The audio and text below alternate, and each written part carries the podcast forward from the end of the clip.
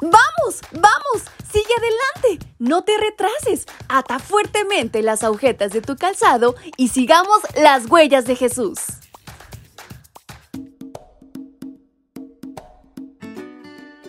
Hola, hola chicos y chicas, ¿cómo están en esta mañana? Su amiga Fabi les acompaña nuevamente y les da la más cordial bienvenida a este su devocional para menores y adolescentes.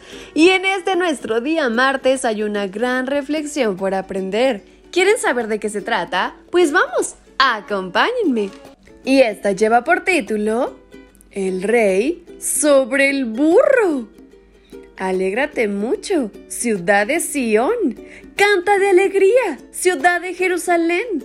Tu rey viene a ti, justo y victorioso, pero humilde, montado en un burro, en un burrito, cría de una burra. Libro de Zacarías capítulo 9, versículo 9. Cuando un rey entraba a conquistar una ciudad, no era algo agradable para las personas que vivían allí. La gente corría atemorizada, pues el rey venía montado en un caballo y acompañado de un ejército dispuesto a destruir todo aquel que se resistiera. Pero el rey del que habla Zacarías en el versículo de hoy es completamente diferente justo, victorioso, humilde y cabalga sobre un burro. ¿Sabes quién es? Claro, ni más ni menos que nuestro hermoso Jesús.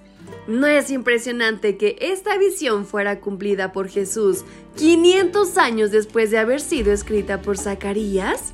¿Sabes? Este hecho se conoce como la entrada triunfal de Jesús a Jerusalén.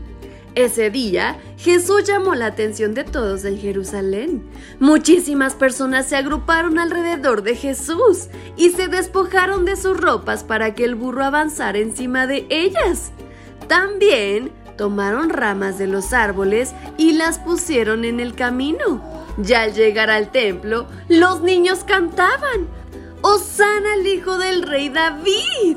Libro de Mateo 21:15. A pesar de que ese día muchos celebraron su entrada triunfal, tan solo cinco días después, esas mismas personas gritaron, ¡Crucifíquenlo! ¿Puedes creerlo? Jesús que conoce incluso nuestros pensamientos y sentimientos más profundos, sabía que algunos solo lo adulaban para obtener un beneficio, ya sea la sanación de alguna enfermedad, alimento, liberación de los romanos o cualquier otra cosa que Jesús les pudiera dar. Es decir, no amaban realmente a Jesús, solo lo seguían por interés. Y sabes, el rey Jesús lloró. Cuando llegó cerca de Jerusalén, al ver la ciudad, Jesús lloró por ella diciendo, si en este día tú también entendieras lo que puede darte paz, pero ahora eso te está escondido y no puedes verlo. Lucas 19, 41 al 42. Hoy Jesús te invita a pertenecer a su reino eterno. Pronto, muy pronto, descenderá con poder para rescatar a quienes lo aceptaron como el rey de su vida. Hoy te pregunto, ¿quieres ir con él?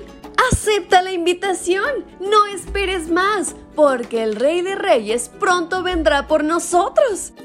Y con estas palabras en mente es como nos despedimos de nuestra reflexión. Espero hayas aprendido bastante, pero sobre todo, cada consejo lo lleves a la práctica. Tu amiga Fabi te envía un fuerte y muy caluroso abrazo hasta donde quiera que te encuentres. Hasta pronto.